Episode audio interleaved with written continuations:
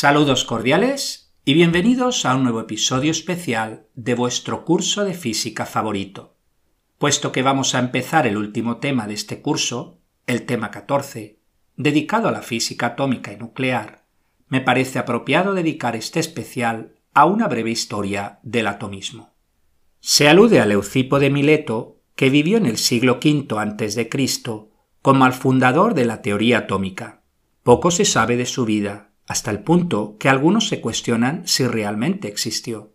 La ciudad de Mileto sonará como cuna de la filosofía, pues de allí surgieron tales Anaximandro y Anaxímenes, y que conforman la llamada Escuela de Mileto. Como he dicho, poco se sabe de la vida de Leucipo, quien se trasladó a Elea, donde probablemente fue discípulo de Parménides y de Zenón. Más tarde se traslada a Abdera, donde funda una escuela, Allí tendrá por discípulo a Demócrito. A Leucipo se le atribuyen dos obras perdidas, Gran Cosmología y Sobre el Intelecto. El atomismo es una doctrina pluralista, opuesta al monismo. Si para el monismo el argeo sustancia primera es una única sustancia o elemento, para el pluralismo son más de una. Para los atomistas, el universo está constituido de numerosas partículas en constante movimiento, las cuales no podían ser percibidas. Eran de diversos tamaños, indivisibles e indestructibles, denominadas átomos. De hecho, la palabra átomo significa etimológicamente sin cortes o sin partes. Demócrito de Abdera, aproximadamente del 470 al 360 a.C., fue discípulo de Leucipo y maestro del sofista Protágoras, se le conocía como el filósofo risueño, a diferencia de Heráclito, el filósofo llorón.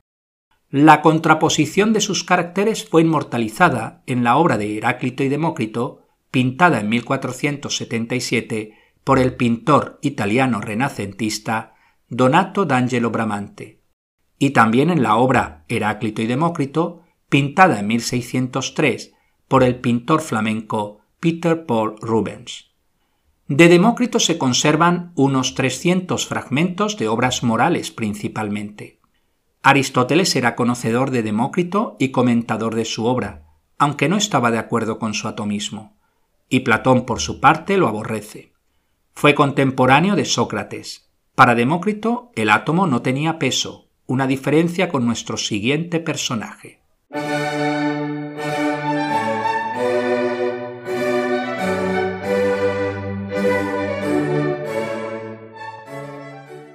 Epicuro de Samos, del 341 al 271 a.C., es el fundador del epicureísmo. A los 14 se interesó por la filosofía y se hizo discípulo del platónico Pánfilo. A los 18 viajó a Atenas, donde realiza el servicio militar. Posteriormente pasa 10 años en Colofón, siendo discípulo de Nausífanes, quien le introduce en el atomismo. A partir de los 32 ejerce de maestro, primero en Mitilene, luego en Lamsaco y finalmente en Atenas, donde abre una escuela cuya sede es conocida como el Jardín y cuyos discípulos veneran casi como a un dios a Epicuro. Escribió alrededor de 300 obras, de las cuales apenas nos han llegado algunos fragmentos. En el ámbito de la física, Epicuro adopta el atomismo de Leucipo y Demócrito, por ser esta una teoría física materialista y mecanicista que explica el mundo, si bien agrega la cualidad de peso a los átomos. En el vacío infinito, los átomos se mueven eternamente chocando y combinándose entre sí. Los átomos tienen formas diversas, y los hay en número finito, aunque indeterminable. Su movimiento es aleatorio, no obedeciendo ninguna finalidad. El poeta y filósofo romano Tito Lucrecio Caro aproximadamente del 91 al 51 a.C., expresó la filosofía epicúrea en su poema De Rerum Natura, con el propósito principal de librar a los hombres del temor a los dioses y a la muerte y de guiarles hasta la consecución de la paz del alma. En dicha obra Lucrecio sigue las enseñanzas del epicureísmo y del atomismo. Tras Lucrecio, el atomismo quedó relegado al olvido por casi dos mil años, hubo que esperar al año 1803 en que John Dalton postula la moderna teoría atómica.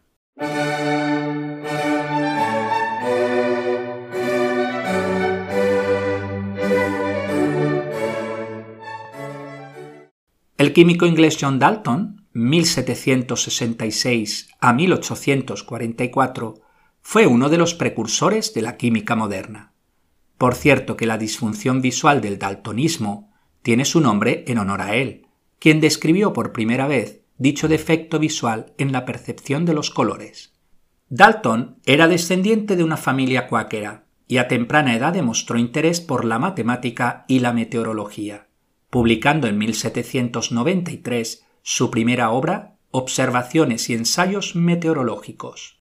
En 1789, el químico francés Antoine Lavoisier, 1743 a 1794, publicaba la Ley de Conservación de la Masa, la cual dice que en toda reacción química la masa permanece constante.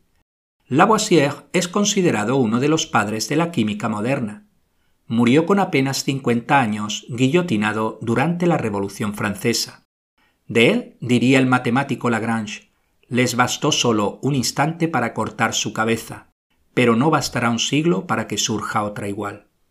En 1798, el químico francés Louis Proust, 1754 a 1826, publicaba la ley de las proporciones múltiples, la cual dice que cuando dos o más elementos se combinan para formar un compuesto, lo hace siempre en la misma proporción.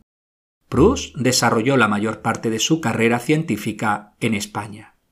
Proust tiene el honor de haber participado en el primer vuelo con fines militares de la historia, tuvo lugar en 1792 en el Alcázar de Segovia, en una demostración ante el rey Carlos IV de España y el conde de Aranda.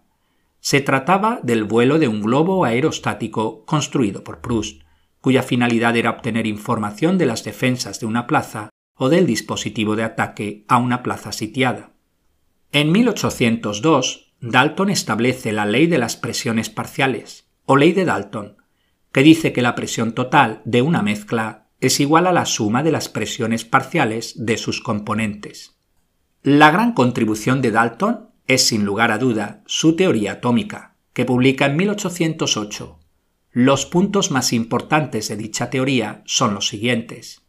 Primero, la materia se constituye de partículas mínimas, indestructibles e indivisibles llamadas átomos.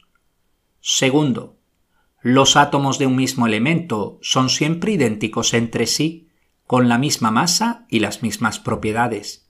En cambio, los átomos de elementos diferentes tienen masas y diferentes propiedades. Tercero, los átomos no se dividen ni se crean ni se destruyen durante las reacciones químicas. Cuarto, los átomos de elementos distintos pueden combinarse para formar compuestos en diferentes proporciones y cantidades. Quinto, cuando se combinan para formar compuestos, los átomos se ordenan según relaciones simples, descritas mediante números enteros. Hasta aquí solo hemos hablado del átomo como algo indivisible, lo que corresponde a su etimología. Nuestro siguiente personaje será el primero en ofrecer un átomo con una estructura interna.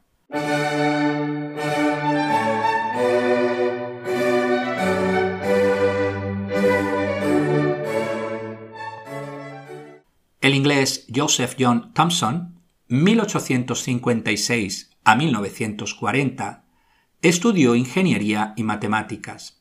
Gracias a sus estudios con los rayos catódicos, pudo descubrir en 1897 la primera partícula subatómica, el electrón. En 1904 propuso su modelo atómico, conocido popularmente como el modelo de pudín de pasas. Según Thomson, el átomo es una esfera de carga positiva con electrones incrustados y distribuidos de manera uniforme. En 1905 descubrió la radioactividad natural del potasio. En 1906 se le concede el Premio Nobel de Física. Su hijo también ganó dicho galardón en 1937. En 1912, Thomson, con ayuda de un espectrómetro de masas, descubrió que el neón tiene dos isótopos. Su aventajado alumno Ernest Rutherford cambiaría pronto dicho modelo.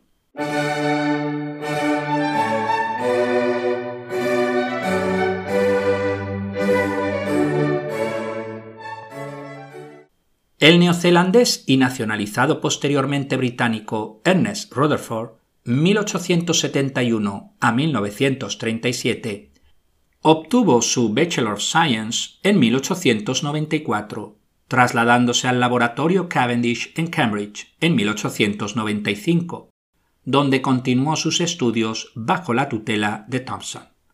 Allí realizó investigaciones sobre la propagación a distancia de las ondas hercianas. En 1898 aceptó una cátedra de física en la Universidad McGill de Montreal, donde empezaría a investigar en las radiaciones recién descubiertas por Becquerel. Rutherford se dedicó al estudio de las partículas radiactivas, clasificándolas en alfa, beta y gamma. En 1902, en colaboración con Frederick Soddy, Rutherford formuló la teoría sobre la radiactividad natural asociada a las transformaciones espontáneas de los elementos. Rutherford echaba de menos la actividad científica de Inglaterra. En 1907 obtiene una plaza de profesor en la Universidad de Manchester, en donde trabajará junto a Hans Geiger. En 1908, Rutherford demostró, junto a su estudiante Thomas Royce, que las partículas alfa eran núcleos del átomo de helio. Ese mismo año ganaba el Premio Nobel de Química. Rutherford, junto a Geiger y Marsden, realizaron en 1911 el famoso experimento de la lámina de oro. Bombardearon una fina lámina de oro con partículas alfa. Los resultados dieron lugar al modelo atómico de Rutherford. Según dicho modelo, el átomo consta de un pequeño núcleo de carga positiva donde se concentra la práctica totalidad de la masa del átomo, y de electrones que giran alrededor del núcleo en órbitas circulares. Así pues, el átomo es prácticamente vacío. En 1919, Rutherford sucede a Thomson como director del laboratorio Cavendish, donde permanecerá. En 1937 ingresaba en el hospital aquejado de fuertes dolores de estómago. El médico le diagnosticó hernia umbilical, de la cual había que operar inmediatamente pero la necrosis estaba avanzada y Rutherford moría durante la intervención. Tenía 66 años. Su cuerpo descansa en la abadía de Westminster junto a Newton, Darwin y Kelvin, entre otros.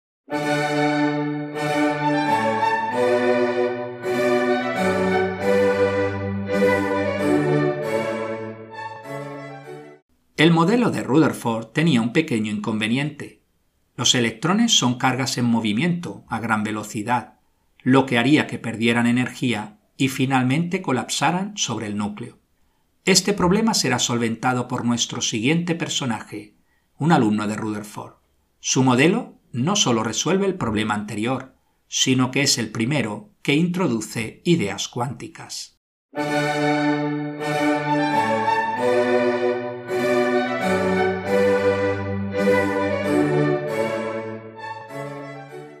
Niels Bohr, 1885 a 1962, fue un físico danés. En su juventud, tanto Niels Bohr como su hermano Gerald eran jugadores de fútbol.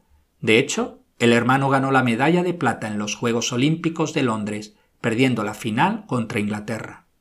Niels obtuvo su doctorado en la Universidad de Copenhague en 1911. Después intentó continuar sus estudios en el laboratorio Cavendish junto a Thomson, quien no mostró un gran interés en Bohr, así que continuó sus estudios en Manchester, teniendo como profesor a Rutherford. En 1913 publicaba su modelo atómico, con el que resolvía el problema de inestabilidad del átomo de Rutherford. Simplemente no estaban permitidas todas las órbitas, sino solo ciertas órbitas, los electrones pueden pasar de una órbita a otra si absorben o emiten la diferencia de energía entre los orbitales. Bohr introducía así ideas de la incipiente física cuántica. En 1916, Arnold Sommerfeld perfeccionó el modelo atómico de Bohr, intentando resolver sus defectos. Para eso introdujo dos modificaciones básicas, órbitas casi elípticas para los electrones y velocidades relativistas. En el modelo de Bohr, los electrones solo giraban en órbitas circulares, mientras que en el modelo de Sommerfeld, los electrones giran en órbitas elípticas. Ello permitió introducir un segundo número cuántico. El número cuántico azimutal es el valor que señala el momento angular orbital de un electrón. Es decir, es el número que indica la orientación del orbital donde hay mayores probabilidades de encontrar electrones. Se representa con la letra L. Bohr recibió en 1922 el Premio Nobel de Física por sus trabajos sobre la estructura atómica y la radiación. Entre 1920 y 1935, Bohr y Einstein mantuvieron una serie de discusiones dentro del campo de la filosofía de la ciencia, concretamente sobre los fundamentos de la física cuántica, donde cada uno de ellos mantuvo su postura. Bohr era acérrimo defensor de la mecánica cuántica, y que posteriormente sería conocida como la interpretación de Copenhague. En cambio, Albert Einstein tomaba una postura de realismo físico. Dicho en palabras llanas, Bohr defendía el indeterminismo y Einstein el determinismo. En 1926, Einstein escribe una carta a su colega Max Born donde dice, y cito textualmente, La mecánica cuántica es ciertamente impresionante, pero una voz interior me dice que aún no es la realidad. La teoría dice mucho, pero realmente no nos acerca más al secreto del viejo. Yo, en todo caso, Estoy convencido de que él no juega a los dados. Como curiosidad decir que Max Bond es el abuelo de la actriz y cantante Olivia Newton-John, la inolvidable intérprete de la película Gris de 1978 junto a John Travolta. Un año después, en la conferencia Salvey de 1927, Einstein le dice a Bohr, Dios no juega los dados con el universo. Cuando Bohr le replicó, Albert, deja ya de decirle a Dios lo que tiene que hacer. Durante la Segunda Guerra Mundial, Alemania invade Dinamarca en 1940. Un año después, Bohr se encuentra en Copenhague con su ex alumno Heisenberg, quien había aceptado en 1938 dirigir el intento nazi por obtener una bomba atómica. Lo que hablaron en dicho encuentro no se sabe, solo que terminó abruptamente y que Bohr quedó muy enfadado. En septiembre de 1943, para evitar ser arrestado por la policía alemana, Bohr se vio obligado a marchar a Suecia, desde donde viajó al mes siguiente a Londres, para finalmente dirigirse a Estados Unidos en diciembre. Allí se unirá al proyecto Manhattan, cuya parte científica la lideró el físico Robert Oppenheimer y que acabaría desarrollando la primera bomba atómica. En 1945, acabada la guerra, regresa a Dinamarca, convertido en un férreo defensor del desarme nuclear. Niels Bohr moría en 1962. Un año antes moría nuestro siguiente personaje.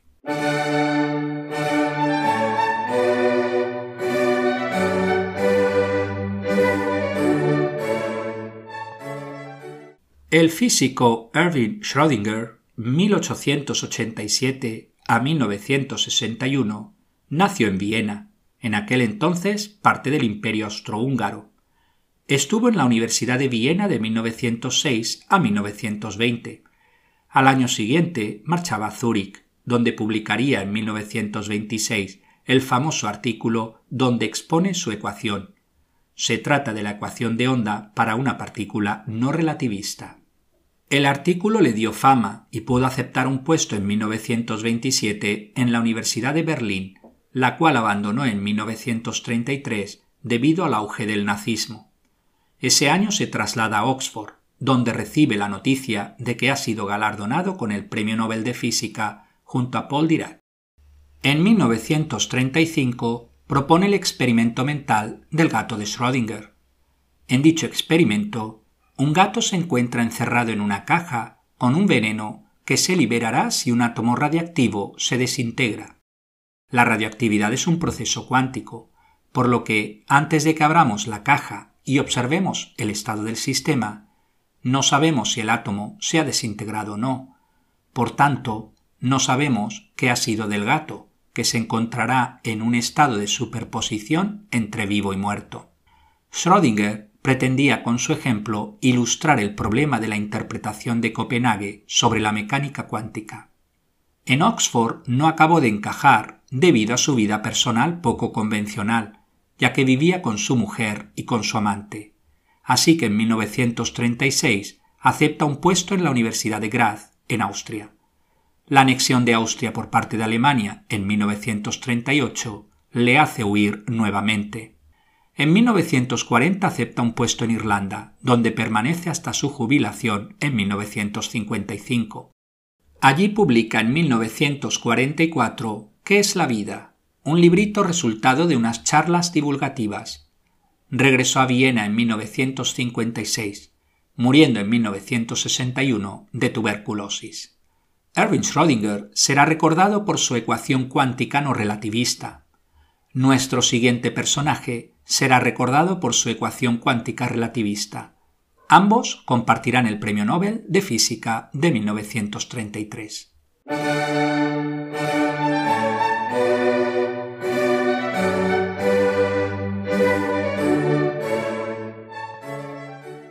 El físico británico Paul Dirac, 1902 a 1984, se graduó en Ingeniería Eléctrica en 1921 pero viendo que esa no era su vocación, se graduó en matemáticas en 1923 y fue contratado por la Universidad de Cambridge, donde pasó el resto de su vida.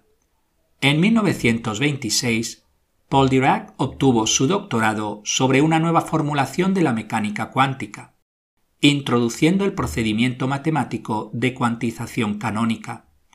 En 1928 desarrolló su famosa ecuación, se trata de una ecuación relativista que describía el electrón.